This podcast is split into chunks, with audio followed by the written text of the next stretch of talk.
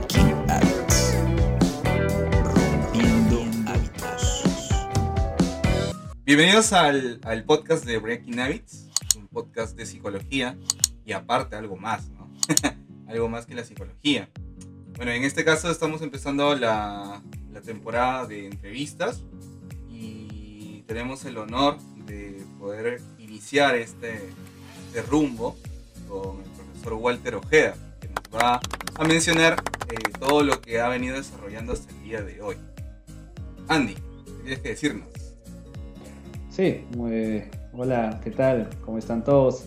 Muy contentos, muy alegres de, de empezar otra, otra temporada con nuevos podcasts, con nueva información que les va, a- les va a ayudar mucho, les va a encantar a todos los que estén interesados en escuchar todo lo que venimos planteando y sobre todo en las personas que estén interesadas en cambiar sus estilos de vida, su manera de pensar y tener un desarrollo integral de ellos mismos y de todo el, en el contexto en que se desarrollan. En esta oportunidad estamos con el profesor Walter Ojeda, definitivamente uno de los representantes de la psicología a nivel na- nacional.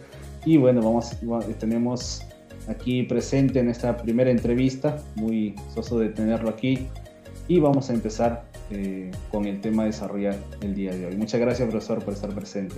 Gracias Andy, gracias Daniel por, por- por el espacio. Me- siempre para mí es un gusto poder compartir un espacio de, de conversar sobre estos temas que nos tenemos en común. ¿no? Ajá. Eh, bueno, hacerle recordar a todos los, primero los que nos escuchan en Spotify, a los que nos van a ver en, en YouTube, porque estar en el canal de, de Breaking Habits, eh, que todas las entrevistas que se van a ir desarrollando se van a ir colgando y a la vez otros videos complementarios en lo que es el bienestar psicológico. Profesor Walter, coméntenos un poco de usted, en qué se ha especializado, qué es lo que ha realizado, qué es lo que ha hecho. Eh, bueno, yo soy psicólogo clínico, eh, me dedico a la práctica de la psicoterapia prácticamente desde el inicio de mi vida profesional. Eh, y dentro de la práctica psicoterapéutica mi enfoque siempre ha girado en torno a los aspectos, los aspectos transpersonales y luego eh, fui incorporando también la mirada de la relación entre el cuerpo y la mente.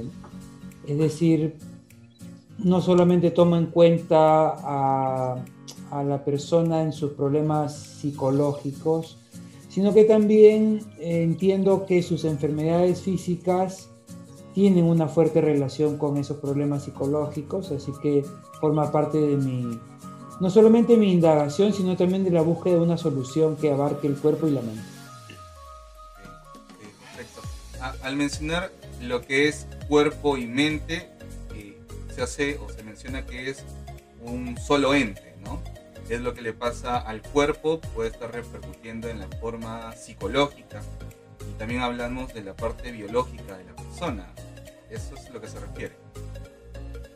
Claro, hablamos de cuerpo y mente mm, para ser didácticos, ¿no? Porque en realidad somos una unidad, este, no es que el cuerpo y la mente sean dos cosas separadas o distintas, sino que es un continuo que va de lo más sutil, que sería lo psíquico, a lo más denso, que sería el cuerpo, pero, pero es una sola cosa, ¿no? Es más apropiado hablar de organismo, ¿no?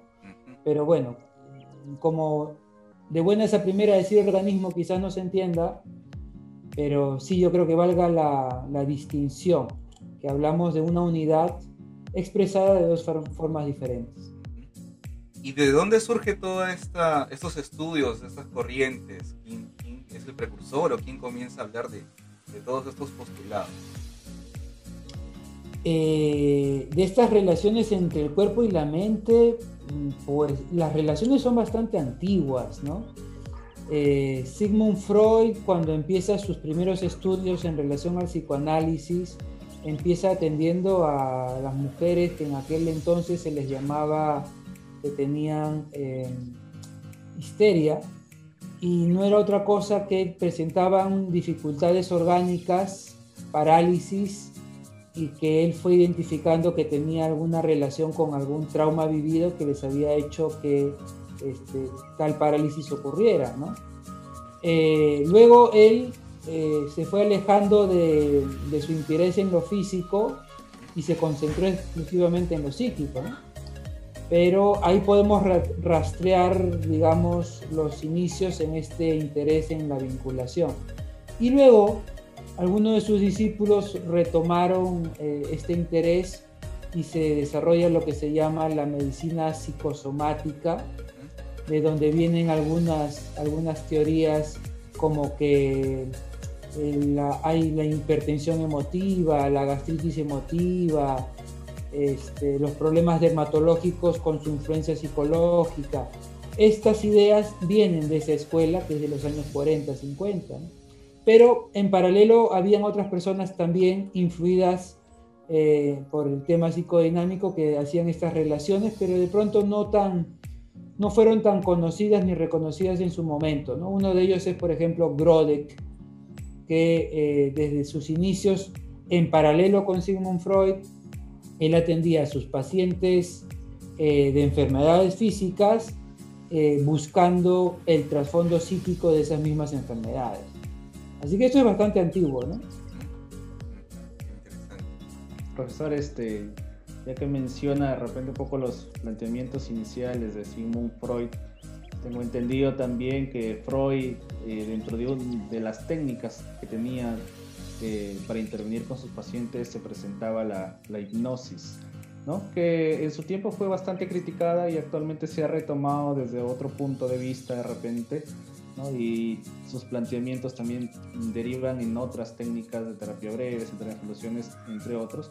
Pero inicialmente, profesor, eh, desde su punto de vista, la hipnosis para poder tratar los problemas, por ejemplo, de la histeria, en donde tiene sus, famosos casos también, ¿considera usted eh, que la efectividad de la hipnosis para tratar enfermedades o problemas de naturaleza psicosomática, ¿sí eh, tendría efecto alguno en esos, en esos tipos de, enfermedades?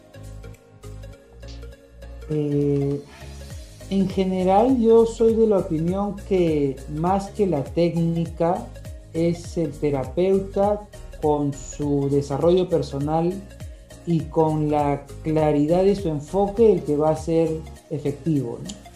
Eh, por eso es de que cuando Eisen hace su investigación hace en los 70 me parece de la efectividad de la psicoterapia y compara diferentes psicoterapias, él llega a la conclusión de que todas las psicoterapias eran efectivas en la medida en que si se identificaba el tiempo de, de manejo técnico, los principiantes todos tenían un nivel de manejo con cierta alcance y deficiencias, y los avanzados todos tenían un nivel de efectividad semejante.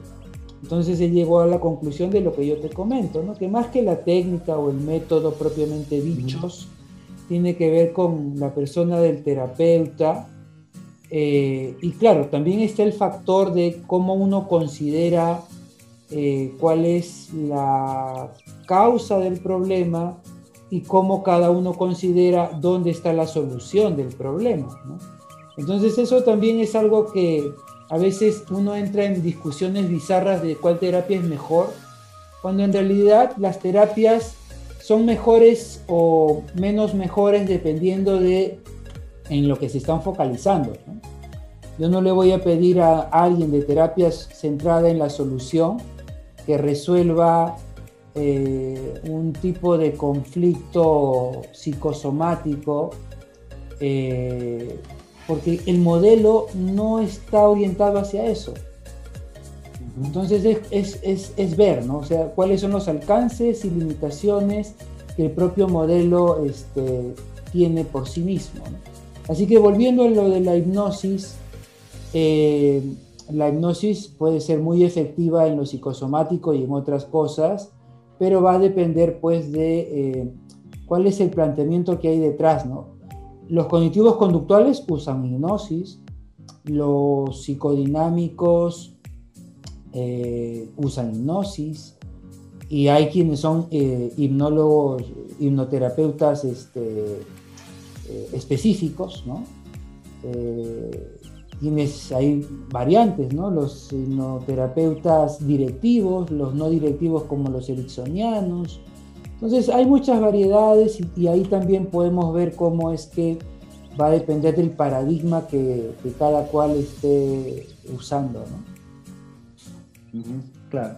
Eh, dentro de todos los modelos eh, terapéuticos, psicoterapéuticos que nosotros tenemos, eh, o que la psicología tiene definitivamente hasta el día de hoy, todavía hay ciertas em, discrepancias por diferentes motivos, por diferentes de repente maneras de, de intervenir, e incluso por la misma posición que el terapeuta adopta independientemente de las características personales. Entonces, hay un punto eh, también en una investigación, sí, es cierto que gran porcentaje, depende de las características de repente personales que tienen los terapeutas, y hay otro, otro porcentaje que también se debe a un, un efecto placebo. Y este efecto placebo eh, era uno de los argumentos que tenían, por ejemplo, los eh, psicoterapeutas cognitivos conductual para decir que la hipnosis funciona más como un efecto placebo más que como en realidad sería la técnica en sí mismo, bueno, yendo a parte un poco a la técnica. ¿no? Entonces, eh, ¿qué considera profesor en función a, a, este argumento que a veces se utiliza en estas discrepancias entre los modelos psicoterapeutas que, psicoterapéuticos que existen? Eh, Andy, para contestarte necesito, por ejemplo, que me des eh, cuál es la noción que normalmente se considera en torno al placebo? ¿Cómo se la entiende? Ya, eh, el efecto placebo es simplemente, eh, en, palabras, este, simples, el hecho de generar un cambio, bien, pero que se haya efectuado simplemente por el hecho de que se aplicó una técnica, más no que se haya comprobado que es por la técnica, sino por otros factores independientemente de la técnica que se haya empleado. Perfecto, fíjate. Ese, esa, esa conceptualización del placebo creo que obedece a, o sea, tú has expresado lo que normalmente se entiende como placebo, ¿no? Pero así como lo entendemos el placebo, la respuesta está, está ahí también en el concepto, y es que se está pasando por alto la misma investigación. La misma investigación dice, es el terapeuta con su capacidad de rapport, con su capacidad de empatía, con su capacidad de persona que ha desarrollado cualidades, es decir, que brinda confianza al paciente, que le brinda el espacio de seguridad que necesita, gran parte de la solución. Entonces, quienes indican que eh, ciertas técnicas son placebo, están pasando por alto que el terapeuta es el placebo, no la técnica. ¿Y qué cosa significaría placebo realmente? Placebo significa que algo externo a ti es capaz de activar en ti tu capacidad de autocuración. El problema yo creo que es epistemológico. Se cree que la curación viene de afuera y la curación siempre viene de adentro. Una medicación que tú recibas, ya vamos a ponernos en términos farmacológicos, una medicación que tú recibas hace un efecto en ti hasta cierto punto y hasta cierto punto estimula la activación de una serie de sustancias en tu organismo. o sea, no es solo el fármaco, es el fármaco en interacción con tu propio sistema de autorregulación. Igual sería, es la técnica activando en ti tu sistema de autorregulación. La persona del terapeuta activando en ti lo que hay en ti. Pero fíjate que ahí entra la epistemología. ¿Cómo yo concibo la relación terapéutica?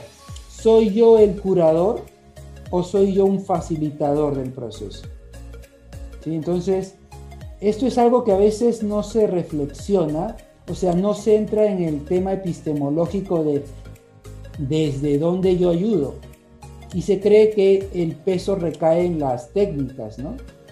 Entonces este, se pasa por algo, algo, algo importante. Y además que en todas las investigaciones en torno al tema de la efectividad de la psicoterapia, eso ya está demostrado. El factor del terapeuta es el que predomina.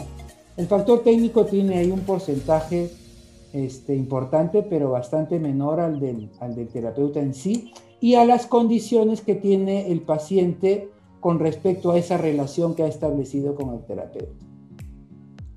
Ah, interesante lo, lo que menciona porque muchas veces solamente se da de notar de que la, la técnica es el, el placebo y nada más, ¿no? Y luego la persona ya comienza con, con todo su proceso, ¿no? Y el, y el terapeuta es simplemente el acompañante, ¿no? El que guía. Claro, y, y, por ejemplo, Daniel, esto nos lleva a una reflexión, es decir, eh, cuando a mí me invitan a dar una, una charla, una conferencia, y se abren las preguntas, siempre va a surgir alguien que pregunta, ¿y cuál es la técnica?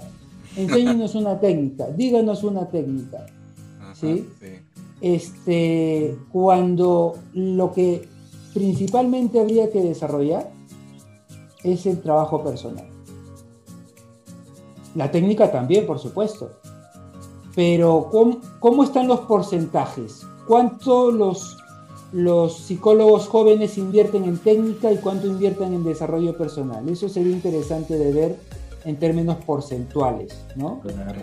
Porque yo puedo tener maravillosas técnicas, pero si como persona doy, dejo que desear, pues esa técnica mmm, va a caer en saco roto. ¿no? Ah. Si llego tarde a, a, a, mi, a la hora de consulta acordada, si por ahí este, estoy contando lo que le pasan a otros pacientes a mi paciente, ese tipo de cosas que suelen pasar a veces en los terapeutas noveles, ¿no? Este, entonces, es ahí donde no importa la técnica que tengas. Sí, claro. ¿no? Justamente lo que usted menciona, eh, alguna vez escuché en, en, la universidad cuando nos enseñaban, ¿no? No importa que este, el terapeuta, de repente un terapeuta de parejas es malísimo en sus relaciones, pero puede ser bueno en terapia, ¿no? Y hay esa incongruencia o esa no coherencia que puede tener, ¿no? Entonces, Claro. una persona puede venir y decir, bueno, si usted no es, no, en sus relaciones no es tan bueno, ¿cómo puede pregonar? ¿Cómo puede decir? ¿no? Entonces, ahí sería algo, algo importante. Claro, claro. Claro, uno puede de repente ser buen terapeuta de pareja aunque tenga sus propios problemas de pareja, pero imagínate si soy capaz de resolver mis propios problemas, cuán poderoso voy a ser ayudando a otros. Entonces, eso amerita entonces este, Claro, eh, claro. prestarle atención. Ajá. Y, y ya que comentaba usted un poco de, de la parte de la farmacología y todo ello, eh, recuerdo en, en, clase que usted comentaba algo de, la, de, las flores de Bach, por ejemplo, ¿no? Y en este caso, ¿hacen el mismo procedimiento al ingresar al cuerpo o es diferente? ¿Cómo, cómo se da el proceso en este, en este caso de la recuperación? Mira, las flores de Bach es otro paradigma distinto, ¿no? Por eso es que a veces hay detractores este, de su uso en, el campo de la psicología.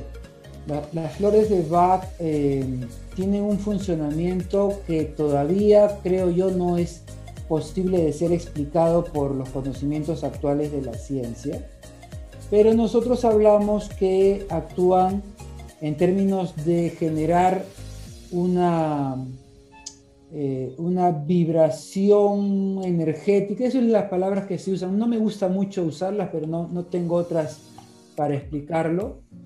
Eh, de modo que permitan que tus emociones, porque a eso apuntan las esencias florales, puedan eh, armonizarse y en buena cuenta activar dentro de ti lo que ya existe en ti.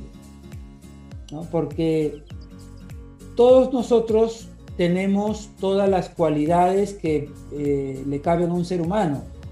Quizás uno más y uno menos, pero todas las tenemos.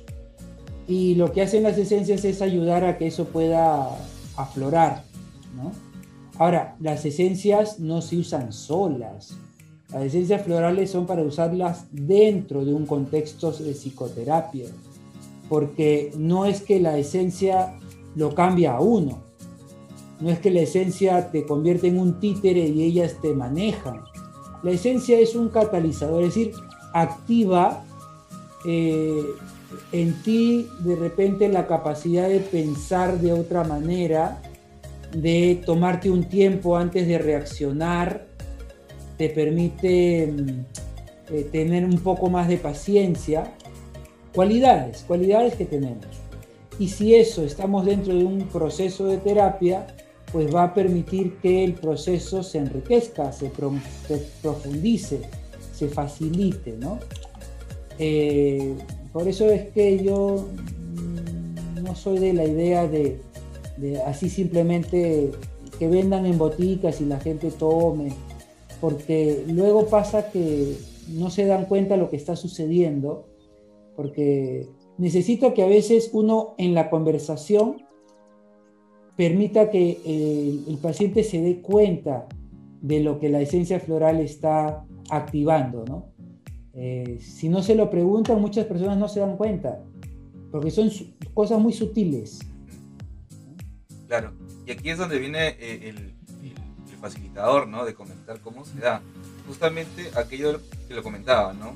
La parte vibracional, la parte puede ser muy subjetivo o hasta muy esotérico, ¿no? Y de repente para una persona muy racional puede haber un, un conflicto, ¿no? Un choque ahí donde eh, el proceso de recuperación pueda ser o ineficiente o, muy lento. Claro.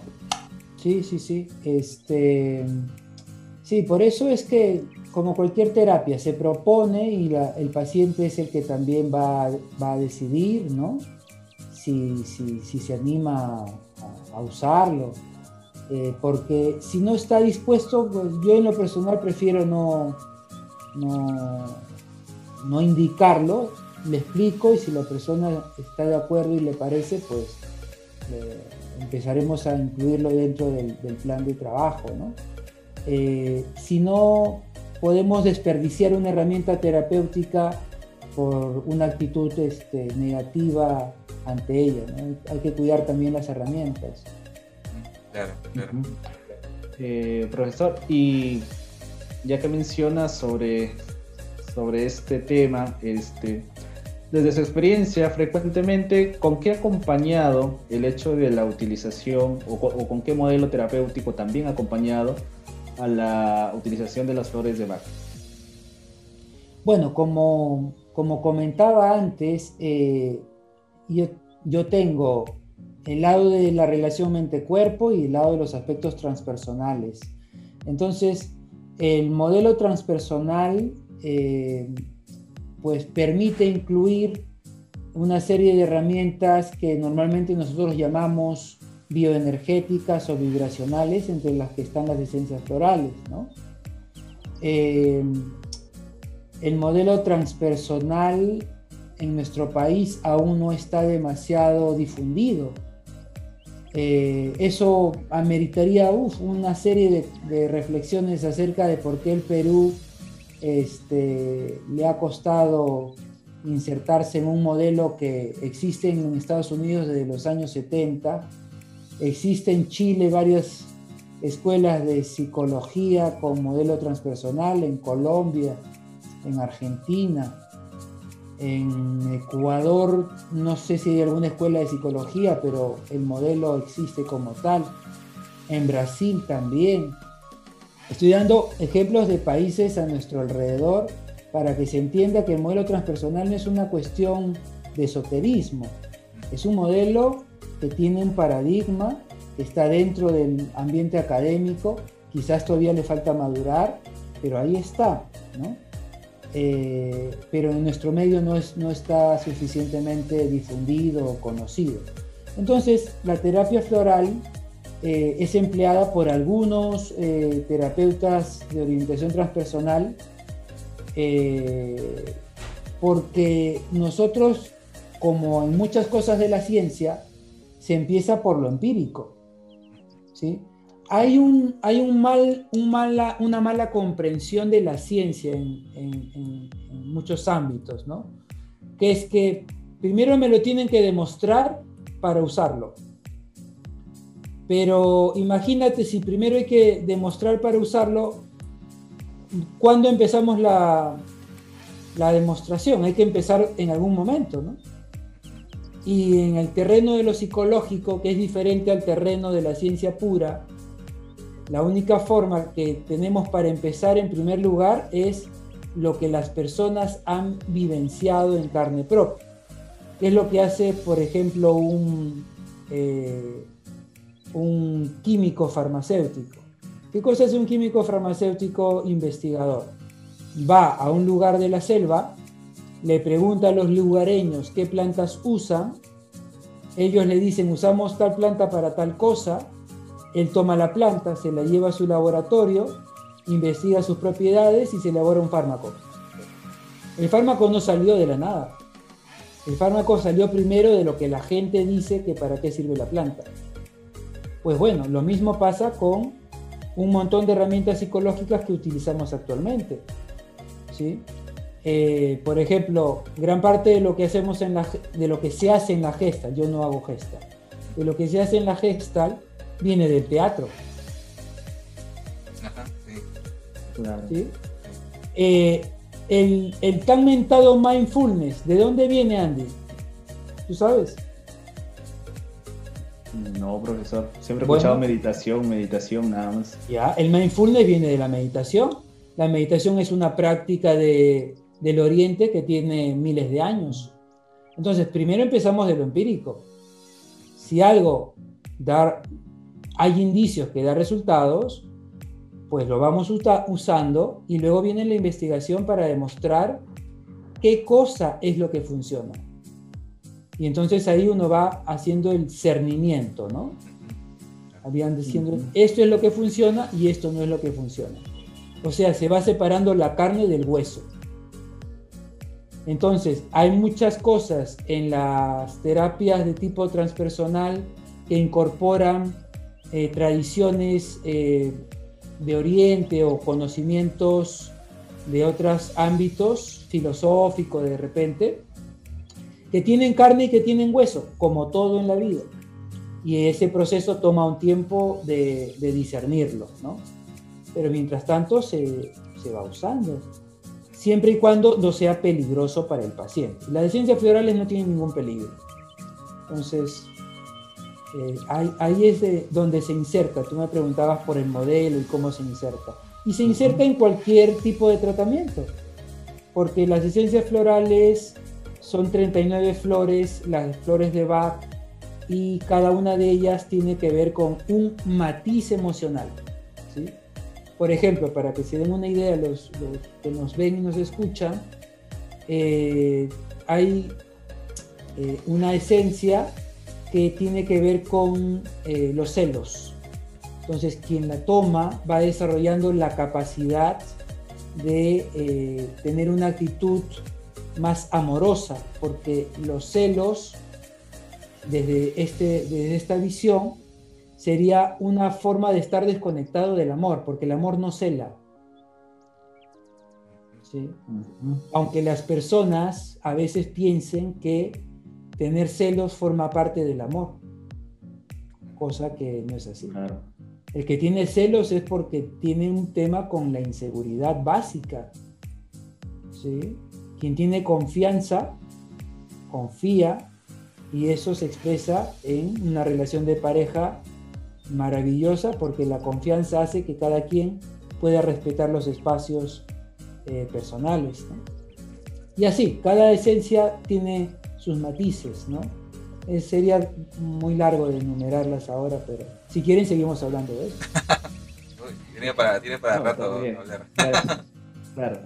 Eh, profesor, este, muchas gracias por, por esa aclaración.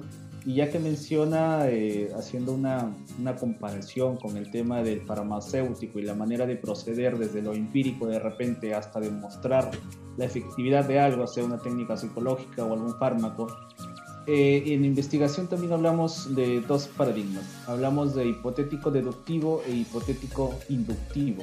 Entonces entiendo que eh, la, la comparación que usted nos mencionaba iría desde una parte de experiencia específica, que sería un método hipotético inductivo, hasta tratar de generalizar, es decir, de que este, esta técnica, esta herramienta definitivamente me puede ayudar a tratar este problema o diferentes tipos de problemas, dificultades, problemas y bueno, todo lo que tiene que ver con el ámbito de problemas psicológicos, ¿no? Pero eh, cuando partimos de lo hipotético deductivo, tratamos de decir, bueno, esta técnica que se ha empleado en un montón de veces, se ha empleado en muchos problemas, bueno, sí sirve, entonces lo voy a seguir aplicando, ¿no? Las lógicas por ahí varían entre una u otra, pero mi pregunta va a lo siguiente. Eh, de repente no sería un tanto delicado o peligroso, de repente, haciendo uso de esta palabra, el hecho de decir, ah, bueno, en psicología voy a probar esta técnica a ver si me sirve para tratar este, este, este problema, ya que de repente eh, en, un contexto se venía aplicando, entonces voy a tratar de sacar la técnica para aplicar en, este contexto, que de repente no tiene la evidencia científica necesaria y que de repente también podría eh, significar un peligro para las condiciones que está pasando una determinada persona o un determinado paciente. Eh, ¿Qué opinión le merece de repente ese argumento? Claro, si algo tiene un peligro potencial, pues no se podría usar de, una manera como le estamos explicando. Por eso yo te comentaba que las ciencias florales no guardan ningún peligro. Así que lo peor que podría pasar, bajo la lógica que me estás explicando, es que sea un placebo, ¿no es cierto? Eso es lo peor que podría pasar. Pero si ya explicamos que el placebo es aquello que te sirve para activar tu potencial autocurativo, aunque sea placebo, y está ayudando. ¿No es cierto? Claro. Bueno, todo lo que ayude, hay que usarlo, ¿no? Claro, ¿Qué objeción tendrías a eso? Claro, eso me hace, me hace recordar a que Steve de Chasser decía que todo lo que, lo que sirve hay que seguir haciendo más, más de lo mismo, ¿no? Y lo que no sirve, obviamente, no hay que volver a hacerlo. Claro. Claro. Hay que usar lo que sirve. Por mucho o por poco. Si sirve, hay que seguir usándolo. Profesor, ¿y usted a qué cree que se deba que estos, estos modelos, estas maneras eh, de, intervenir en nuestro contexto no, no sean tan aceptadas? ¿Cuál es el contexto peruano? Por ejemplo, las flores de Bach, el uso de la psicología transpersonal, ¿no? mayormente en nuestro contexto peruano. Eh, y en las instituciones de salud de nuestro contexto peruano siempre por ahí mencionan cognitivo-conductual o derivados de cognitivo-conductual, tercera generación. Sin embargo, es muy estigmatizado, de repente hay mucha mística en el uso de las flores de Bach, psicología transpersonal, eh, hipnosis ericksoniana. Y bueno, creo que por ahí todavía un poco mm, modelos de terapia derivados de la terapia breve, terapia PNL, por ejemplo por ejemplo, también cuando, cuando tú comentas este, que esto no es muy bien visto o algo así, ¿no? Este, ¿Para quién es bien visto? Para la comunidad científica, claro, ¿no? Eh, claro, partiendo por ahí, este, yo le comento un, caso, bueno, en nuestro contexto peruano tenemos investigadores, investigadores que se orientan mucho por, por el tema de la evidencia científica. Entonces, claro, a mí me parece importante que busquemos evidencia científica. ¿eh? ¿Sí? Claro, entonces lo que pasa, pienso yo, considero, que a veces el hecho de la ciencia, del método científico nos lleva a tener una mente muy cuadrada, inflexible de repente y no nos deja ver un poco más allá de experimentar, de probar nuevas modalidades de trabajo, de intervenir y hacer de eso evidencia, evidencia científica. Entonces nos dejamos llevar a veces porque eh, lo leímos por ahí en un artículo o alguien, un investigador nos dijo que esto no, no, sirve, o, que no, o, que, o más que no sirve, que no tiene evidencia. Y el hecho de no tener evidencia significa que no se ha realizado estudios de esa técnica, de ese modelo, más no que no sirva. Sin embargo, y lamentablemente, eh, como no tiene evidencia, a veces decimos, ah, bueno, no, no, no, esto no, no lo voy a utilizar porque creo que no, no sirve, ¿no? Lamentablemente eso es lo que pasa frecuentemente. Entonces tú, tú ibas a mencionar a algún investigador como un ejemplo, algo así. Eh, sí, lo que pasa es que, a ver, eh, en realidad no quisiera mencionar nombre. No, no menciones Porque- nombres, no, no. Lo que nos interesa es la idea. Que nadie se Claro, sienta ajá. ofendido, por favor, en esta entrevista, ¿no?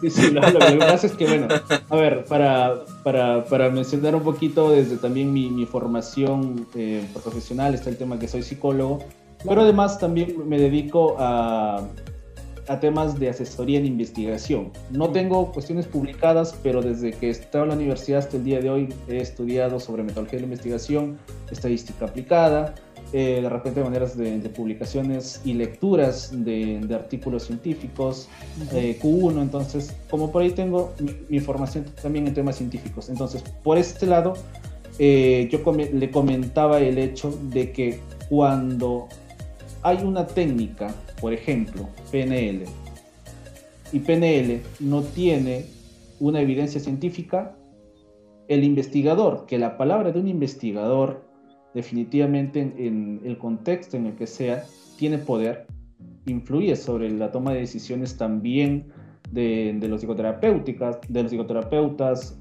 los médicos, bueno, el que, el que tenga, el que tenga relación con el tema de salud.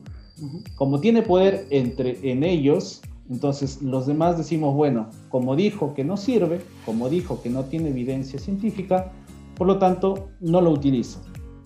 ¿no? Entonces, eh, yo creo que deberíamos o debemos, tenemos una obligación nosotros como profesionales de la salud en general, no solamente psicólogos, el hecho de decir, bueno, si es que me están diciendo que esto no sirve, entonces lo que debo yo hacer no es de repente dejar de lado esta técnica o este procedimiento, sino más bien tomar la referencia y de repente probar desde una manera em- empírica eh, y ver de qué manera podría implementar en mi práctica clínica. ¿no? Entonces, no- no dejarme llevar solamente porque alguien dijo que sirve o que no sirve, sino por mi propio criterio y mi propia experiencia y mi, pro- y mi propia práctica también profesional. ¿no? Sin embargo, no sucede tanto de esa manera. A ver, Andy, ya más o menos entiendo eh, tu pregunta, que me parece valiosa porque es algo que yo lo escucho desde que yo mismo era estudiante y sí, la verdad que no pierdo la esperanza de que algún día deje de escuchar este tipo de cosas. ¿no? A ver, cuando un investigador dice esto no tiene evidencia, yo digo, caramba, ¿y ¿Y cuándo ese mismo investigador no se va a atrever a hacer la investigación para que él, él pueda decir que no la tiene? Porque está diciendo que no hay evidencia de algo que nadie ha investigado, en muchos casos. Y en algunos casos sí se ha investigado, pero cuando se revisa el tipo de investigación que se ha hecho, no se ha tomado en cuenta la peculiaridad de la herramienta que se ha investigado. Me explico. En el caso de las esencias florales, por ejemplo, hay algunas investigaciones que se han hecho eh, demostrando, entre comillas, que no tiene efectividad. Pero cuando uno lee cómo se realizó la investigación, uno se puede dar cuenta que el investigador ha usado un criterio farmacológico y como comentaba antes, el criterio de las esencias no es farmacológico. Es decir, si yo le doy este, acet- acetilcisteína a, a un número de personas que tienen una problemática física X, voy a esperar un tipo de resultado y lo voy a comparar con el placebo. Pero en el caso de las esencias, no estamos hablando de que sirven para algo. Hemos explicado que tienen un efecto de activar reacciones emocionales, un tipo de percepción. Entonces el tipo de investigación estaría más cercano a lo cualitativo que al sistema cuantitativo que correspondería a estudios de fármacos.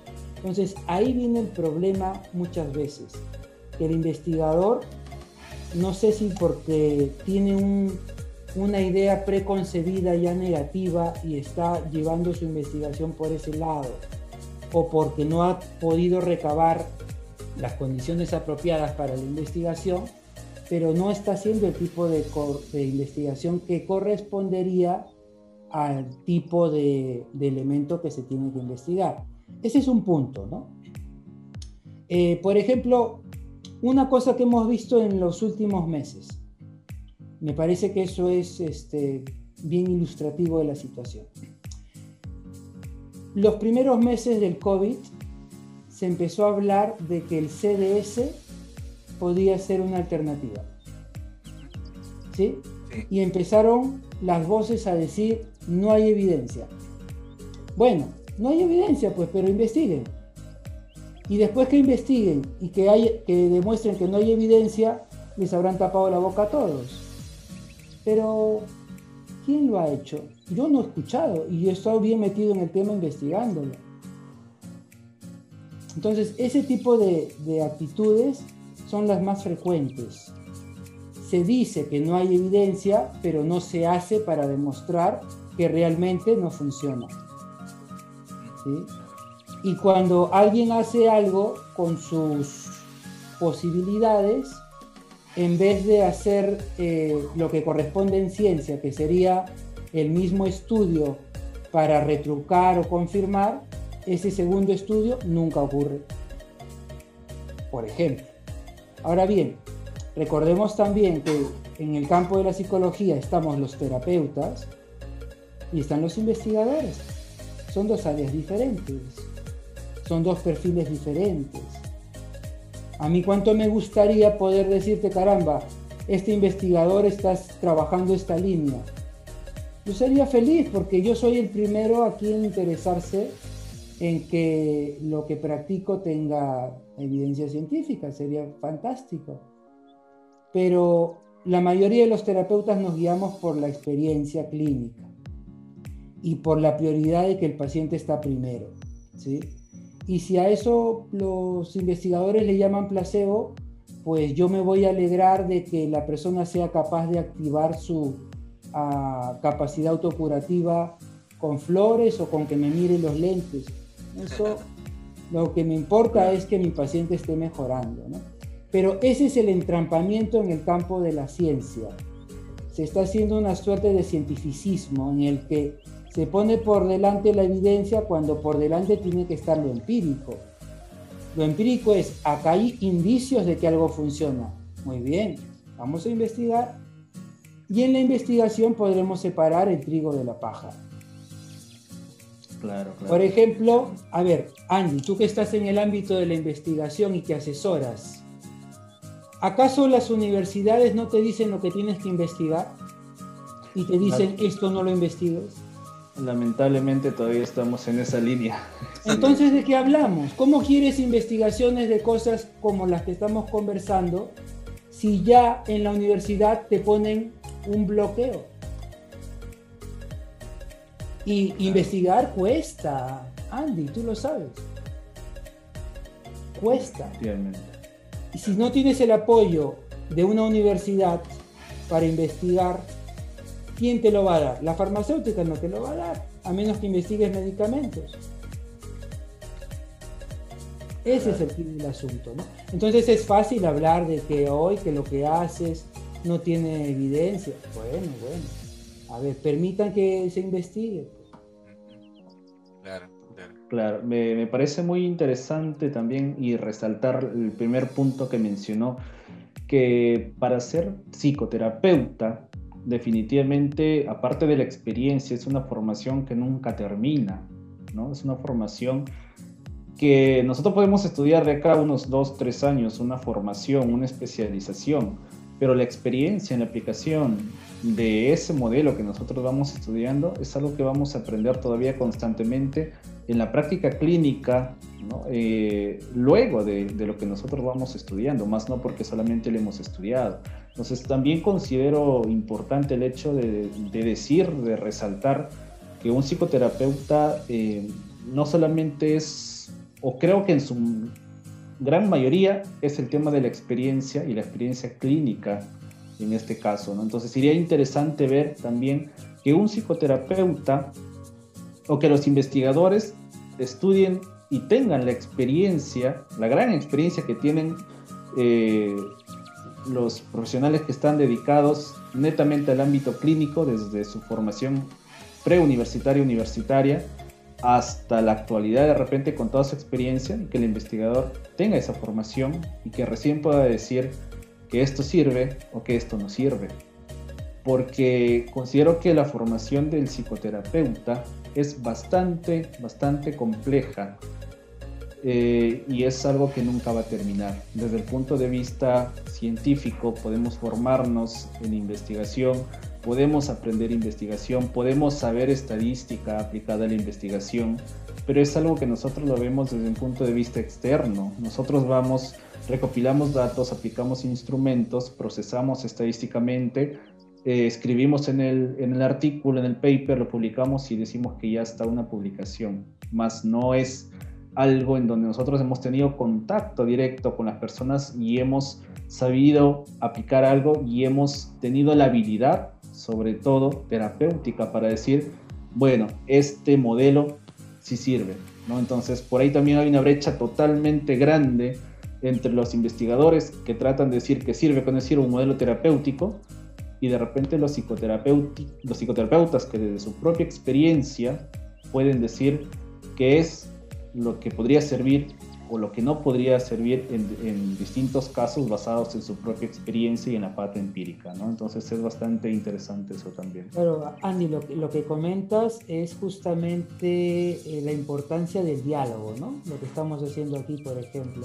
El dialogar entre diferentes eh, especialistas de una misma rama como la psicología y también entre una rama profesional con otras ramas profesionales. Eso es algo que, eh, por ejemplo, no está demasiado desarrollado en nuestro ámbito, no hay mucho trabajo interdisciplinario o multidisciplinario, menos todavía transdisciplinario, eh, y eso es parte de la dificultad, ¿no? Este, de pronto, no siempre un investigador va a tener el perfil para hacer psicoterapia y, viceversa, pero cuando podemos dialogar es donde podemos también eh, llegar más lejos, ¿no? Es decir, los psicoterapeutas en diálogo con los investigadores que le dicen, mira, esto se, se, demuestra que funciona mejor en esto y en esto y en esto. Y el investigador dialogando con los terapeutas diciendo, ¿qué herramientas usan? ¿Cómo las usan? Pónganos en el contexto para nosotros investigarlo y darles mejores alcances. Entonces, es, es esta capacidad de diálogo que necesita ser este, eh, reforzada, afianzada, desarrollada, ¿no? para, para, que la ciencia eh, avance, crezca. ¿no? Qué, interesante dar a, notar esto, ¿no? A veces eh, las personas se confunden mucho y, no se dan cuenta de que hay otros campos que se puede explorar, que se ha explorado muy poco para el tema de la investigación, que se pueden hacer muchas cosas. ¿no? Si de repente algún rector de alguna universidad nos escucha, nos puede ampliar esa línea de investigación, eh, aportar, ¿no? Eh, de repente en sus revistas tal, tal investigación que no se está haciendo no netamente en el tema psicométrico, sino otro tipo de investigación para que haya más respaldo, ¿no? O evidenciar si es que en realidad sirve algo o no. Ya se está investigando y así deja libre albedrío al, alumno, al estudiante de psicología y también de otras, de otras este, profesiones, ¿no? De poder este, investigar y saber más de su, de su carrera profesional. Eso es lo enriquecedor. Sí, pues yo, yo soy de la idea de que las investigaciones de pregrado deberían de estimularlo a uno a que investigue lo que le interesa. Porque se supone que lo que queremos desarrollar son las aptitudes para la investigación, ¿no? Pero cuando a uno le ponen el corset de que tienes que investigar esto porque es la línea de investigación, pues en la práctica lo que sucede es que hacen que el alumno cumpla, pero pero ya no encuentra el placer por investigar. Y muchos que hubieran podido seguir esa línea se ven cercenados por ese tipo de imposiciones. La maestría está para las líneas de investigación, pero el pregrado pienso que, es inapropiado ese, esa forma en que se está trabajando. No sé, Andy, tú que estás más cerca, de repente tienes una apreciación más precisa. Claro, lamentablemente sucede de esa manera, ¿no? Y a nosotros en pregrado nos forman para ejercer, más no nos forman con un criterio de repente o con un pensamiento crítico en función a la manera de cómo debería ejercer y sobre todo eh, con, un, con habilidades investigativas, ¿no? Entonces, cuando los chicos llegan a, sus investigaciones de pregrado, sean en cursos como, por ejemplo, metodología de la investigación o psicometría, eh, lamentablemente, cuando uno ve sus, los trabajos que existen, son más, más de lo mismo. Los mismos diseños de estudio, los mismos temas, las mismas variables. Cuando llegamos a tesis, sucede lo mismo. Entonces, no tenemos un, un espacio en donde todos pueden desarrollar su creatividad en el aspecto de investigación, porque los chicos, cuando uno escucha a los chicos, yo quiero hacer esto, quiero hacer lo otro, es muy interesante lo, lo que quieren hacer, tienen muy buenas ideas, pero cuando lo plantean al asesor, a la universidad, dice, no, tiene que estar dentro de la línea, porque si no, está mal. Entonces, por ahí eh, reducimos, hay una restricción en función a las capacidades que pueden explotar todos los chicos, porque hay mucha capacidad, hay muy buenas ideas, y lamentablemente hasta maestría a veces llegamos todavía con esas restricciones. Todavía, bueno, dependiendo de las universidades, no podemos decir que todos también, todas las universidades, pues pasa pero lo es, mismo. Pero es la tendencia. Definitivamente. Es la tendencia. Por ejemplo, te, te, comento algo, Andy y Daniel. ¿Mm? Eh, por ejemplo, hay, hay por ejemplo muchos críticos de las, de las pruebas proyectivas. ¿no? Hay sectores duros, eh, que, que, critican mucho las pruebas proyectivas, en esta misma línea la falta de evidencia. Entonces, que se promueva la investigación de las pruebas proyectivas. ¿Por qué no se promueve? Ah, el DFH, por ejemplo, es una prueba que es, está estandarizada porque se ha investigado. Se agarró el Macover, que era una prueba proyectiva pura, y se la llevó al campo de la investigación una investigación más de tipo cuantitativo y se pudieron discernir que habían indicadores que eran de alta frecuencia y otros de baja frecuencia. Mira cuántas cosas tenemos que hacer todavía en la psicología. Por ejemplo, eh, cuando yo me fui a Tarapoto a hacer mi internado, hace muchos años atrás, a mí me impactó que tomaba las pruebas proyectivas a, la, a, a pobladores de, con estudios de primaria, digamos. Y, y, claro, yo lo que encontraba es que era alguien que aparentemente tenía retardo mental según mi manual de Macover. Luego comprendí que eso obedecía a un montón de variables que tenían que ver con el nivel educativo, con el nivel este, de interacción social, etcétera, pero que no tenía nada que ver con el retardo mental, según lo que decía el Macover con ese diseño que habían hecho, ¿no?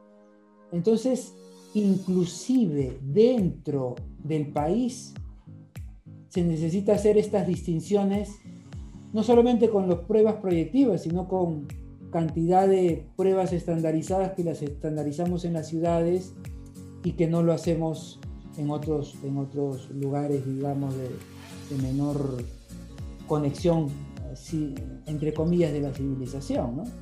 Entonces hay tanto por investigar y nos constriñen con investiga más de lo mismo como, como comentabas y luego entramos en el círculo vicioso de que no hay evidencia. Claro, claro, definitivamente.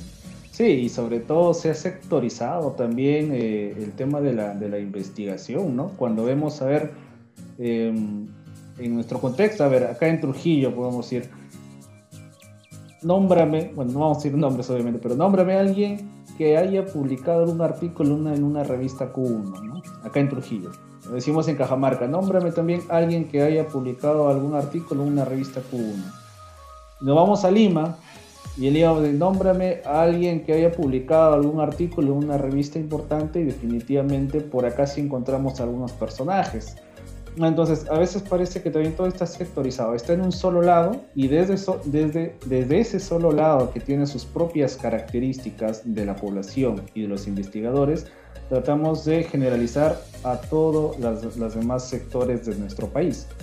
Entonces, esos investigadores no conocen las características de otros contextos a pesar que estamos en Perú. ¿No? Entonces, desde aquí tratamos de decir que allá también es lo mismo, que allá también es igual. Tengo una prueba psicométrica, entonces, ah, no, aplícalo también allá porque estamos en el Perú, entonces también te va a arrojar indicadores que son propios de la variable que estás estudiando y son propios de la población que tú vas a estudiar. Entonces, desde ahí no vamos a obtener definitivamente una buena descripción de los indicadores y de los comportamientos que se están midiendo. Y también pasa por, por ese lado de sectorizar, de, solamente que en un lugar se dé esto y no tratar de formar, como mencionaba en un momento también profesor, el, hecho de trabajar em, con diferentes sectores de manera multidisciplinaria y también en diferentes contextos, ¿no? Para así tratar de generar mayor evidencia y tratar de generar mayor conocimiento de toda la diversidad cultural que existe también en nuestro país, porque tenemos bastante diversidad cultural. Entonces sería muy interesante también trabajar de esa manera. Mira, ahora se ha abierto una, una oportunidad fantástica. Espero que esa oportunidad se tome, ¿no? Y es que gracias a, a SUNEDU y a cómo se han ido organizando las cosas a nivel universitario, eh, los investigadores tienen una, oportunidad, porque ¿qué, pasaba antes?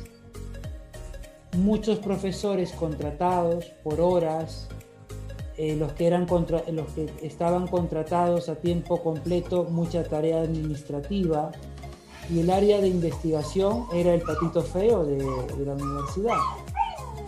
¿Qué cosa hace SUNEDU? Darle lugar que siempre le ha correspondido a la universidad, que es investigar entonces, eso en realidad es reciente, ¿no?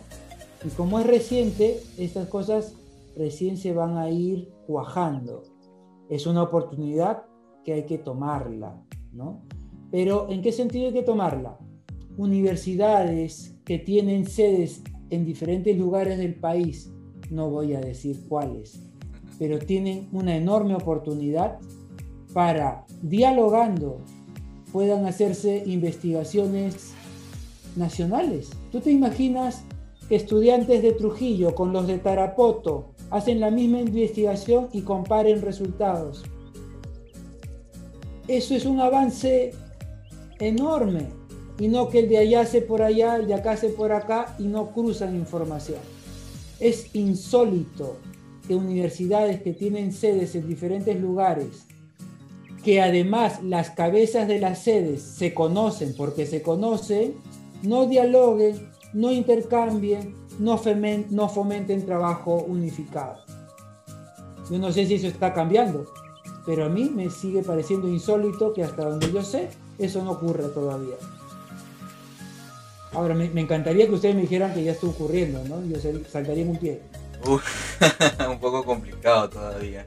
¿no? A veces el tema de captar más alumnos, de que la universidad sea reconocida, pero un punto importante es la investigación, ¿no? que es algo importante sobre todo para aportar a nuestra sociedad y sobre todo en esta época que hemos estado en pandemia, que seguimos en pandemia, la sociedad, bueno, hoy 9 de diciembre que se está grabando este, este, podcast, ¿no? Entonces, falta mucho. Daniel, Daniel, discúlpame que te interrumpa, pero creo que hay que añadir algo. y claro, ese parece ser que es otro problema de los psicólogos, que tienen un, rollo con el tema de, de los negocios, del business. Este, eso creo que puede ser otro tema de conversación. Pero investigar también da dinero. Y parece que las universidades no se han dado cuenta de eso. Si yo investigo en torno a pruebas psicológicas y esa prueba psicológica está bien hecha, yo tengo posibilidad para venderla porque las pruebas tienen que ser vendidas en contextos oficiales y te tienen que comprar el paquete informático y te tienen que comprar el, número de hojas de respuesta como, como hacen las empresas dedicadas a, a la venta de pruebas. O sea, que investigar en pruebas también generaría ingresos, pero parece que esa parte no la ven. Y entonces, si no la veo, no me interesa, no me preocupo, no le pongo punche. Hay que verla. Sí puede dar dinero. Claro. Ahora, si tú tienes un problema con que los psicólogos no deben de ganar dinero, ya, Uy. ya esa es otra historia. Ya, para qué dije lo que dije. Uy, Andy, hay nicho de mercado, ¿ah? Sí, sí, sí, sí, sí. Eh, y acá hay algo, hay algo que, que yo también me he dado cuenta y es muy lamentable. Y es el hecho de- del individualismo y a veces, y a veces también del, egoísmo. Porque a veces eh, nos preocupamos de repente por, por decir, hablando del punto de vista de, los, de las personas que publican sus artículos. decir, bueno, yo publiqué, yo fui el primero que publiqué en una revista de alto impacto o en una Q1, como se conoce, que son las más importantes. Entonces el reconocimiento va para esa persona. Pero no nos preocupamos por decir qué tal si que vamos formando un círculo de estudio, un grupo de estudio para poder, entre diferentes profesionales, apoyar el crecimiento de la psicología y de repente por ahí también eh, no sé, sacar una editorial peruana de repente, por ejemplo, donde se puedan, eh, de las investigaciones psicométricas, proponer eh, los instrumentos completos con manual, con, su, con sus hojas de respuesta, con su protocolo, con su evidencia inicial o todas las evidencias que existan de esa investigación, de ese instrumento, y venderlas. Y no solamente en nuestro contexto, sino fuera de nuestro país. Las escalas Wechsler, por ejemplo, no son peruanas. En su gran mayoría las escalas que nosotros nos enseñan eh, en pregrado, sean las proyectivas, sean las psicométricas, no son peruanas. ¿No? Pero interes interesante fuera que en nuestro contexto latinoamericano podamos adaptar alguna de estas pruebas que son muy importantes, eh, a agregarlas como, construirlas como un manual con sus propias normas, con su propia bare- baremación y poder decir, bueno, en nuestro contexto se está presentando de esta manera, bueno, vamos vendiendo también. O crear un instrumento como las escalas Wechsler, que son bastante complejas, de haberlas creado también y de, y de estudiarlas, y decir, bueno, este instrumento para esta variable está muy bien creado, entonces voy también eh, vendiéndola fuera de nuestro país. Lamentablemente tampoco pasa. Y sería muy interesante que podamos pensar de repente de esa manera para, para apoyar también el crecimiento de la investigación, de la psicología peruana y de nuestra práctica clínica también. Sí, bueno, ah, ahí tú estás tocando el tema de hacer empresa, ¿no? Que es eh, en el ámbito privado. Eh, el, el primer ámbito principal son las unidades de investigación de las universidades, ¿no? O sea, Claro. ambas cosas son, son importantes, son válidas. Eh, pero si ni siquiera está ocurriendo en las unidades de investigación, entonces lo otro me parece un poquito también más complicado porque, a ver, se supone que eh, cuando se están graduando actualmente los estudiantes en muchas universidades, se están graduando con eh, construcción de pruebas o validación de pruebas, ¿no es cierto? Sí. ¿Dónde quedan esas pruebas validadas? En el archivo de, la universidad. La o sea, universidad. para- ¿Y qué pasó con tanto esfuerzo? O sea, ahí hay un montón de material simplemente que necesita ser afinado, nada más. A eso me refería yo con que la universidad tendría que tener también una visión. O sea, la universidad peruana, muchas universidades tienen una visión empresarial, pero el área de investigación no se está incorporando en esa visión empresarial. Entonces, este, por ahí ya hay bastante, ya está, ya está listo, el material está a la mano, ¿no? No tienes Claro. que a- a empezar de cero, ya existe. Sí, sí, sí. Sí, Claro, Bueno. claro. Y es, tantas cosas. mucho por, por hablar en, en- en esa, en esos temas, ¿no? Sobre todo para cambiar nuestra, nuestro modo de, de pensar, de ver las cosas en, en estos temas. Eh, no sé si nos falta o tal vez lo vemos y no le tomamos la, la verdadera importancia a ese, a ese aspecto. ¿no? Entonces, sería bueno de que si, si es que nos escuchan, si es que pueden reflexionar sobre lo que estamos comentando, se pueda tomar en cuenta y comenzar a realizar. ¿no? Yo recuerdo que cuando estuve en cuarto quinto ciclo quería hacer este, un tema de investigación experimental Y cuando yo pregunté, este, me dijeron que no, que no, no se podía porque esa no era la línea, ¿no? Entonces es como que me cortaron las alas en, en ese momento y justo al, al ciclo siguiente ya comenzaban con el tema experimental, que algunos lo hicieron, ¿no? Hicieron sus programas y todo ello. Cosa muy, muy, muy interesante. Pero bueno, ya en algún momento se, se podrá realizar para poder evi- evidenciar todas esas cosas, ¿no? Desde el ámbito clínico, ¿no? El ámbito de la psicoterapia y de los modelos terapéuticos que se pueden implementar y de, las- y de las metodologías que, que se, están, están incorporando, ¿no? Entonces, e- en este aspecto, hablando de las, de las metodologías y todo ello, y eh, hablando de la evidencia científica y todo eso, eh, me gustaría que comente un poquito sobre lo que es el, el transgeneracional, ¿no? En, en este aspecto, sobre cómo se, se desarrolla en un ámbito clínico. ¿Cómo se desarrolla en términos de un proceso de terapia? En un proceso de terapia, ajá. Eh, a ver, cuando hablamos de transgeneracional, estamos hablando de información que pertenece al sistema familiar que abarca varias generaciones que nos anteceden y que eh, eh, puede estar influyendo en la vida actual de nuestro paciente. ¿no? Eh, eso es a grosso modo lo que entendemos por transgeneracional. Um, la forma en que se inserta eso en un proceso de terapia es, en primer lugar, la identificación de los patrones que se están repitiendo en la vida de, la persona.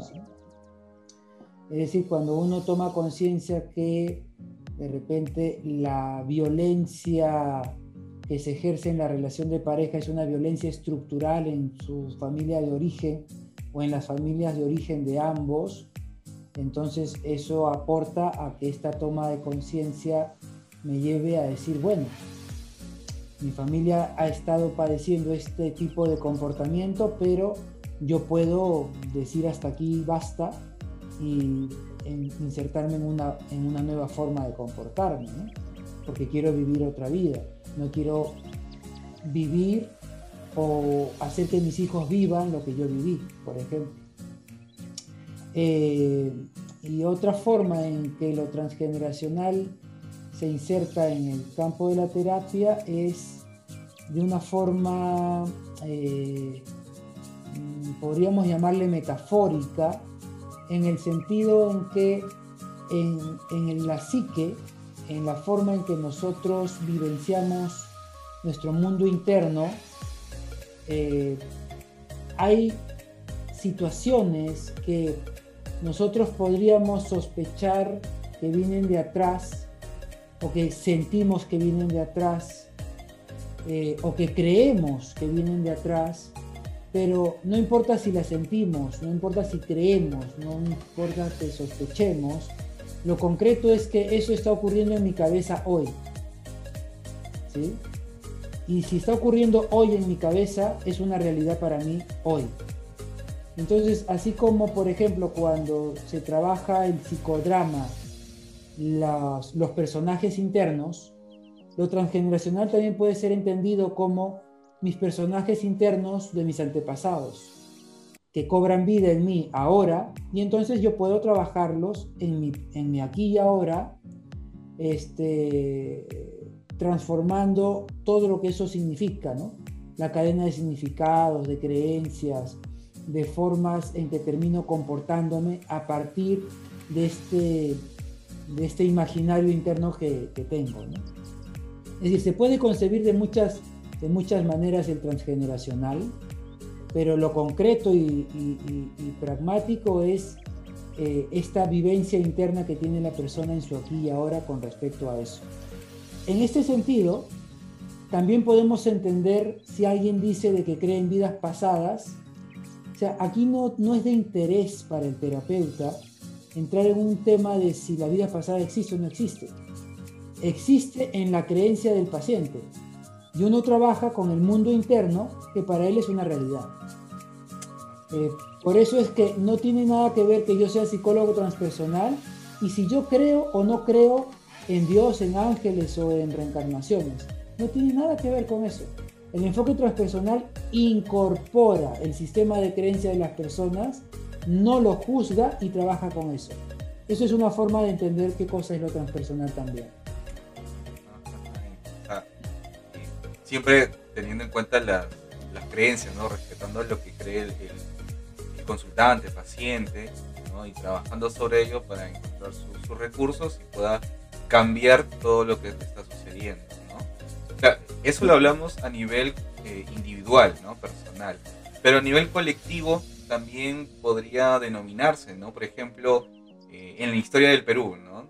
tal, tal suceso ha sucedido hace mucho tiempo y el día tal o la fecha tal puede suceder algo parecido, ¿no? Y que tal vez no nos estemos dando cuenta que se esté repitiendo, que sea algo muy, muy llamativo, muy fuerte, muy grande y que eh, todavía no lo cambiemos, ¿no? Tal vez se disipe hasta que otro cierto tiempo vuelva a, resurgir, a renacer, ¿no? Para darnos cuenta de lo que está pasando. Claro, claro eso nosotros lo podemos eh, ver o intuir este, como testigos de que hay una repetición, ¿cierto? Ahora, desde el punto de vista de la psicología propiamente dicho, creo que nuestro ámbito no permite que podamos decir fehacientemente cómo es que eso ocurre. Pienso que eso correspondería a, a la sociología, ¿no? Poder encontrar las leyes y los mecanismos de cómo eso estaría ocurriendo pero como psicólogos nos puede llamar la atención y puede ser interesante ver cómo es que hay cosas que, se repiten a, nivel de las sociedades, ¿no? Están ahí. Eh, eh, por ejemplo, Carl Jung mencionaba en la época que él vivió de la Segunda Guerra Mundial que él encontraba que sus pacientes soñaban eh, con catástrofes y con guerras y con calamidades antes de que empezara, que se decretara la Segunda Guerra Mundial. Y él, le llamaba la atención eso. Pero es lo que podemos hacer, que nos llama la atención. Eh, en términos estrictos de la psicología, creo que no podemos explicar ese fenómeno, pero el fenómeno está, ¿no? Por ejemplo, el fenómeno de que estamos viviendo esta pandemia del COVID que nos ha hecho replegarnos a nivel mundial en nuestros hogares y hay una serie de circunstancias alrededor y esto ha ocurrido en el año 2020, ¿no es cierto? Y prácticamente hace 100 años se vivió la gripe española, que tuvo características semejantes a las que vivimos ahora, alrededor del 2018 al 2000, ah, perdón, 1918 a 1920. Entonces son patrones repetitivos que los podemos encontrar en, otras circunstancias también, ¿no? Este, que llaman la atención por lo menos. Y que pueden ser un, objeto de, estudio, ¿no? Para darnos cuenta de lo que sucede en, este, en esta sociedad. Usted habla de que puede repetir ciertas conductas, ciertos comportamientos. También puede ser en el tema de las enfermedades, que se puedan repetir algunas enfermedades desde esta mirada transgeneracional. Eh, hay familias que tienen una, una, tendencia a vivenciar ciertos tipos de enfermedades, ¿no? Creo que de alguna forma muchos de nosotros eh, conocemos que en ciertas familias tienden a sufrir de hipertensión y otras tienden a sufrir de problemas gástricos. Eh, y, claro, entonces ahí hay una tendencia. Ahora, ¿cómo explicar esa tendencia? Pues eso se puede explicar de diferentes formas. Habría que ver eh, cómo corroborarlo, pero por lo menos nos podemos acercar desde un punto de vista eh, usualmente se entiende como hereditario, ¿no? Y lo hereditario es una primera forma de entenderlo. Es decir, hay unos genes que con mayor probabilidad están presentes en una familia y condicionan o predisponen a que alguien desarrolle ciertas enfermedades. Eso prácticamente es un hecho. Los genes están demostrados que existen y que generan ciertas tendencias. aunque también se sabe que se necesitan ciertas condiciones para que esos genes se activen. Eh, la otra es el tema comportamental, es decir, si en mi familia nos alimentamos de determinada manera, eso condiciona a que también nos veamos expuestos a ciertas enfermedades más que a otras, por el tipo de alimentación o de estilo de vida que tenemos. Entonces, cuando hablamos de cuestiones transgeneracionales eh, en el ámbito de las enfermedades, tampoco es una cosa así como gaseosa o etérea, sino que está fundamentada en cuestiones concretas como las que estoy comentando. Ah, ok, o sea, es algo, algo, muy relevante todo, todo lo que puede hacer una familia, ¿no? que puede repercutir en las generaciones venideras en este aspecto. O es interesante, ¿no? Y, me imagino que también pasará con el tema de las enfermedades mentales, ¿no? Tal vez este, una esquizofrenia o algo que se pueda convertir o, o tal vez eh, pueda darse a notar eh, en las generaciones que, vienen, ¿no? Porque acá, por ejemplo, en nuestra sociedad pa pasa mucho de que eh, hace muchos años, cuando nacía un, un, niño con déficit cognitivo o con síndrome de Down, era tomado como algo, entre comillas, malo y se guardaba y no se, no se daba a, enseñar al mundo, ¿no? Y era algo como que no sé, pecaminoso, algo malo. Depende de las creencias que tenía esa, esa, esa familia, ¿no? Y que posiblemente podrían repercutir en, en, en los demás, ¿no? En todo su sistema familiar. Sí, eh, claro, tenemos eh, lo que les he comentado del el estilo de vida y el factor genético, ¿no? Pero también está el otro factor que ese ya no pertenece a la ciencia dura, sino al de la observación empírica, que es el que las personas, al tener ciertas vivencias que les causan vergüenza, que les causan eh, temor, que les causan eh, asco o diferentes emociones negativas, pues generan actitudes que eh, están en el ambiente familiar. por ejemplo, en el ámbito del estudio de los micro, micromovimientos, se sabe que cuando nosotros tenemos ciertas emociones que nos cuesta evidenciar, pues hay ciertos movimientos que son distintos, ¿no? Todo este estudio de, la mentira tiene que ver con el estudio de cómo las emociones que nos generan conflicto hacen que reaccionemos de diferente forma, ¿no? Y esa reacción son micromovimientos, también son silencios o cambios en la entonación. Todo esto está ocurriendo en las familias todo el tiempo. Y cuando yo tengo algo vergonzoso, eh, cuando llega una fecha que a mí me genera estrés, todo mi, mi comportamiento cambia. Y un niño pequeño es muy perceptivo a estos cambios. Pero claro, él no sabe ponerles nombre a esto que está sucediendo. No puede entender el significado. Lo que entiende es que hay algo diferente. Algo que no debe ser verbalizado. A veces lo entiende así, ¿no? Y entonces eso va generando en él, en su psiquismo, unos espacios vacíos, unos espacios que podrías, como una incógnita que se le forma dentro, ¿no? Y a esos espacios es lo que nosotros llamamos eh, eh, un fantasma, ¿no? Ese es un concepto que viene de la psicología dinámica, ¿no? Son, son esos, esos espacios en blanco que eh, llamamos fantasmas porque luego los traducimos en, en comportamientos erráticos o los traducimos en sueños que nos aterrorizan o los traducimos en fantasías que luego nos conectan con eh, interpretaciones que nosotros damos a la realidad de tipo delirante, de tipo este, disociado, de tipo esquizofrénico también, ¿no? eh, y que corresponden a informaciones que no podemos traducirlas porque obedecen a algo que no le hemos podido darle un sentido, ¿sí? Ya sea por estos silencios familiares o ya sea porque los hemos vivido en etapas precognitivas, preverbales. Recordemos que nosotros eh, desarrollamos la capacidad cognitiva eh, incipiente alrededor de los tres años.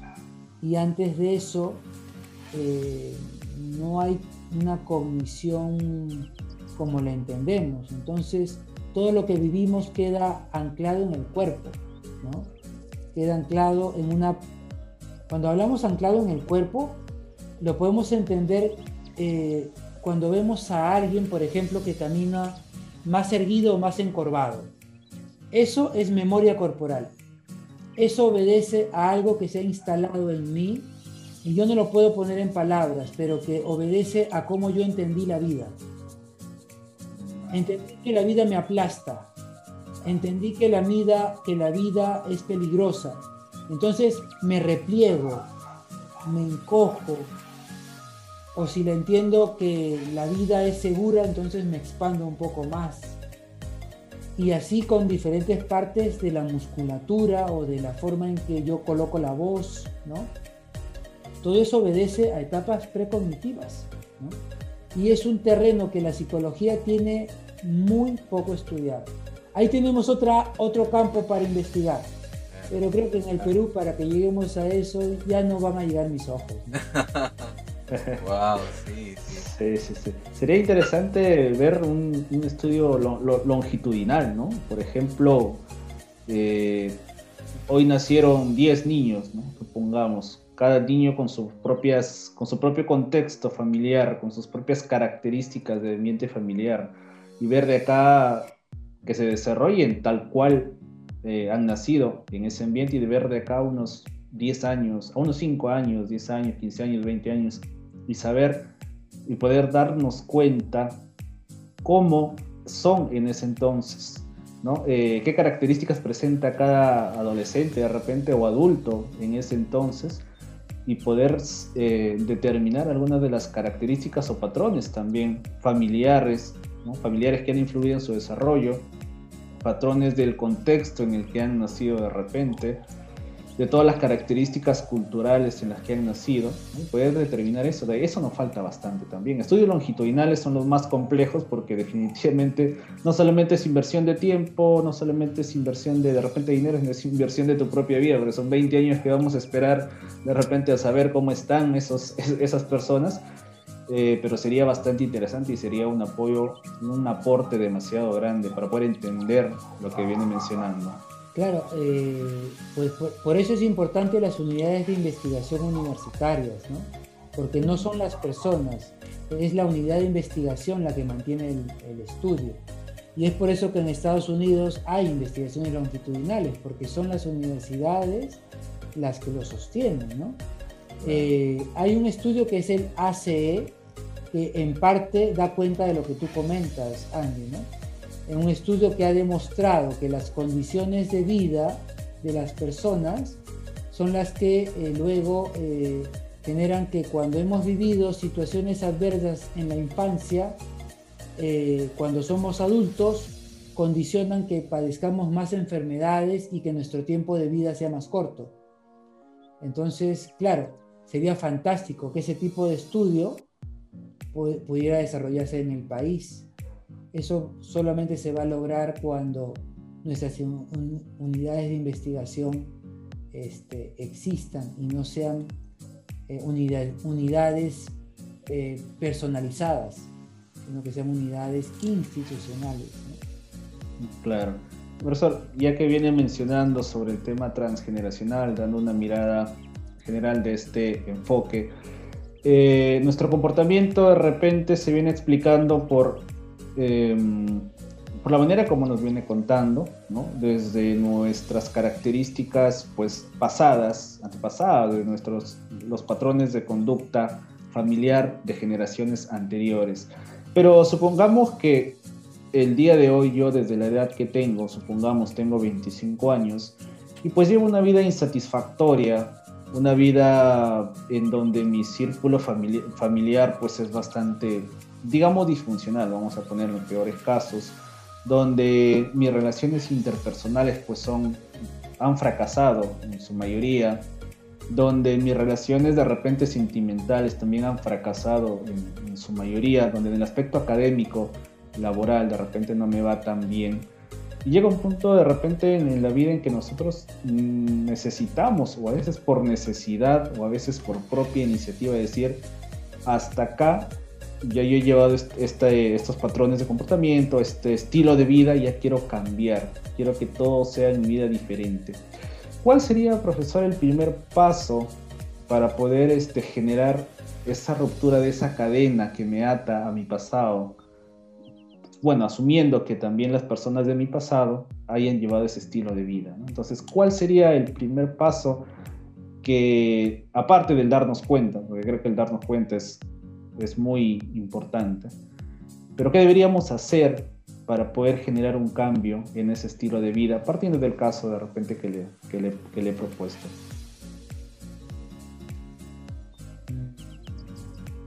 A ver, eso nos lleva a cómo cada modelo terapéutico enfoca lo que significa el cambio y lo que enfoca eh, lo que sería la solución. ¿no? Eh, así que yo voy a hablar de cómo yo trabajo. Creo que eso es mucho más preciso. si alguien eh, tiene una serie de insatisfacciones en diferentes aspectos de su vida, lo primero que hay que hacer es establecer prioridades. O sea, ¿qué es lo prioritario para ti? Eh, la relación de pareja, eh, tu ámbito profesional, tu carácter, qué cosa, ¿no? qué aspecto, porque hay que empezar por algo. Y una vez que la persona ha, podido establecer esta línea de prioridades, pues es empezar a trabajar el cambio perceptual de- del tema. Eh, el cambio de la percepción lleva a un cambio en el comportamiento. Porque entre la percepción y el comportamiento está la forma en que yo pienso. Claro, ahí entran otros modelos que con- conceptualizan distinto el asunto, complejizan la explicación, pero como te decía, desde mi forma de enfocar las cosas, es el cambio de percepción de las vivencias. Es decir, si yo, por ejemplo, tengo problemas en mis relaciones de pareja, ¿qué es lo que está haciendo que yo tenga problemas en las relaciones de pareja? Ah, es que mm, tiendo a pelear, eh, a entrar en discusiones con mis parejas, nos peleamos. Ok, ¿por qué con tanta facilidad peleas? Es que pierdo la paciencia cuando ella dice tal cosa. Entonces hay un tema en que esta persona está percibiendo lo que dice su pareja como un ataque probablemente. Y entonces a eso nos referimos con el cambio de percepción. Que deje de percibir que eso es un ataque. Lo puede percibir como pues algo que la pareja dice y que él no está de acuerdo. Pero puedo estar en desacuerdo sin que eso me enoje. Al cambiar mi percepción, va muy de la mano con el cambio de la emoción. ¿sí? Y mi cambio de emoción, es decir, eso que antes me enojaba, ahora no me enoja, va a facilitar que yo cambie también mi forma de pensar. Ok, mi pareja opina distinto, puedo respetarlo. Todos estos procesos están intrincados. O sea, didácticamente decimos uno viene después del otro, pero suelen pasar dependiendo del enfoque. En este enfoque que yo trabajo, que es el de EMDR sobre todo, en el que todo está pasando bastante casi al mismo tiempo, como ocurren los procesos cognitivos, todos están pasando rápidamente a la vez. Y entonces estos cambios en la percepción, en la emoción y en el pensar, luego se traducen casi de forma natural en un cambio en mi comportamiento. Muy distinto al, al enfoque cognitivo-conductual que el énfasis está en el comportamiento como tal, ¿no? O en, el, en la cognición, en el pensamiento, como el énfasis. Pero bueno, es una cuestión de, enfoque, de cómo se, cómo se priorizan las, las cosas. En mi, en, en mi, forma de ver es el cambio de la percepción que hace que la emoción cambie. Tomemos en cuenta que biológicamente nosotros primero somos seres emocionales. Acabamos de hablar de que la cognición como tal se establece alrededor de los tres años. Entonces, habría que empezar por donde está la fuerza y la fuerza está en la emoción. ¿no? La emoción de, de mover, pues, ¿no? Salir de la... Emoción viene de aquello que, se, que mueve, ¿no? Mueve, Claro. ajá. Claro. La emoción nos conecta directamente con nuestras vísceras. La cognición con el, el- el cerebro cortical, que es moderno. Entonces, ¿dónde está la fuerza? En lo que es más antiguo. Cuando alguien empieza a tener demencia, ¿qué es lo primero que olvida? Lo más reciente.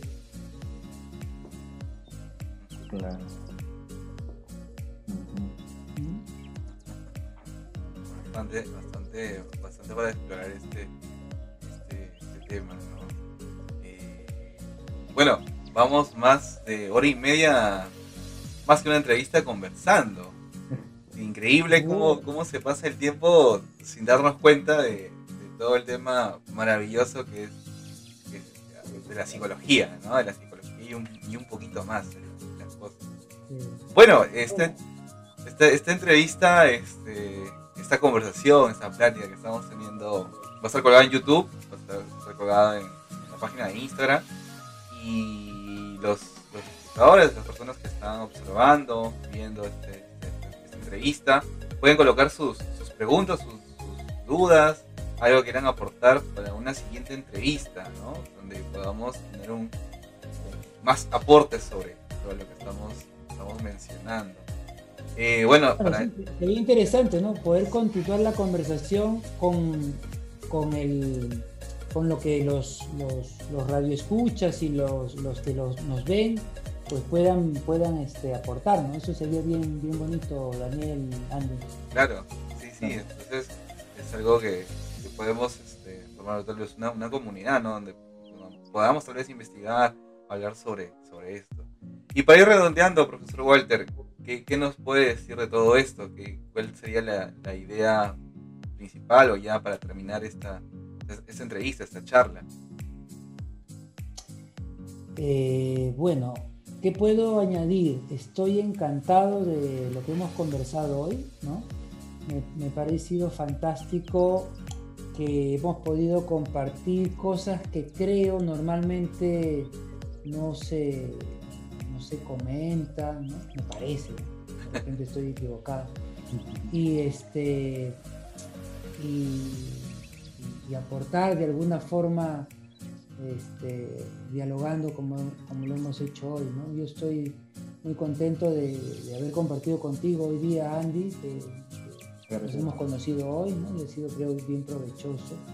Y contigo, Daniel, que bueno, nos conocemos de mucho tiempo y siempre, siempre es este, encantador para mí poder con- compartir contigo lo que, lo que sabemos, lo que conocemos, ¿no? Intercambiamos ahí muchas, muchas ideas en interno a veces y ahora lo hemos podido compartir también en público. Así que gracias por, por, por el espacio este, y espero que se pueda repetir en algún momento para conversar así, pues, ¿no? Como libremente eh, de cosas que, que creo que a todos nos, nos antañen como seres humanos, como profesionales de la psicología, como, como ciudadanos del Perú también. Claro, claro. Eh, ¿Dónde lo podemos contactar? ¿De repente está llevando alguna formación o está haciendo algún proyecto? Bueno, ahorita yo tengo varios eh, cursos en proceso, todavía no tengo ninguna novedad, así que más bien a los que estén interesados en las cosas en las que yo me desempeño, pues los invito a que puedan eh, visitarme en mi página de Facebook, que es eh, mi nombre, Walter Ojeda Murguía, y que ahí yo de vez en cuando publico mis actividades, eh, los espacios a los que me invitan como este, ¿no? Y si eventualmente también quieren hacer un proceso psicoterapéutico conmigo, bajo la forma en que yo trabajo, que hoy día creo que si las he compartido, pues por ahí también me pueden contactar por mensaje, por interno, ¿no? Por inbox. Pero también tenía un blog, si no me equivoco. Ah, bueno, gracias por recordármelo. Sí, tengo un blog, se llama walterojeda.blogspot.com eh, donde tengo algunos artículos que yo he escrito, tengo algunas reseñas de textos que me han impactado de diferentes autores. Eh, realmente son temas muy variados, eh, de diferentes ámbitos de la psicología y de otras áreas del conocimiento, así que si les da curiosidad visiten ahí mi, mi página de blog este, bueno, pues, espero que les guste. Andy, ¿algunas palabras para terminar? Sí, en primer lugar, este, agradecerle, profesor, por, por, el espacio también que se ha dado para poder compartir este, la manera como piensa, lo que usted conoce, su enfoque, que para nosotros es muy nutritivo, no solamente para nosotros, sino para todas las personas interesadas en, el tema de psicología, para todos los profesionales también interesados en diferentes enfoques, en diferentes eh, maneras de ver la psicología y de ver también la manera de intervenir en el ámbito clínico. Entonces, muchas gracias, ha sido para mí muy gratificante. Me voy con muchas ganas también de, de poder conocer un poco más sobre, sobre su enfoque. Entonces, para nosotros también es un reto el hecho de seguir actualizándonos constantemente a partir de estas pequeñas ideas que tenemos en este espacio, ¿no? porque en este tiempo no podemos hablar de todo lo que tiene que ver con, con un enfoque, así sea un solo enfoque, ¿no? porque es muy amplio, pero nos corresponde a todos nosotros, los interesados, nos corresponde a todos eh, los profesionales interesados en el tema, seguir actualizándonos, seguir eh, leyendo eh, y seguir investigando sobre todo. Así que, profesor, muchas gracias. Espero que no sea ni la primera ni la última vez en que nos podamos eh, interactuar por este medio, ahora por las condiciones en las que estamos, y en otro momento, de nuevo, estaremos pues compartiendo un poco más eh, sobre lo que nosotros vamos conociendo. Muchas gracias, profesor. Excelente. Muchas gracias a todos. Nos vemos en la próxima.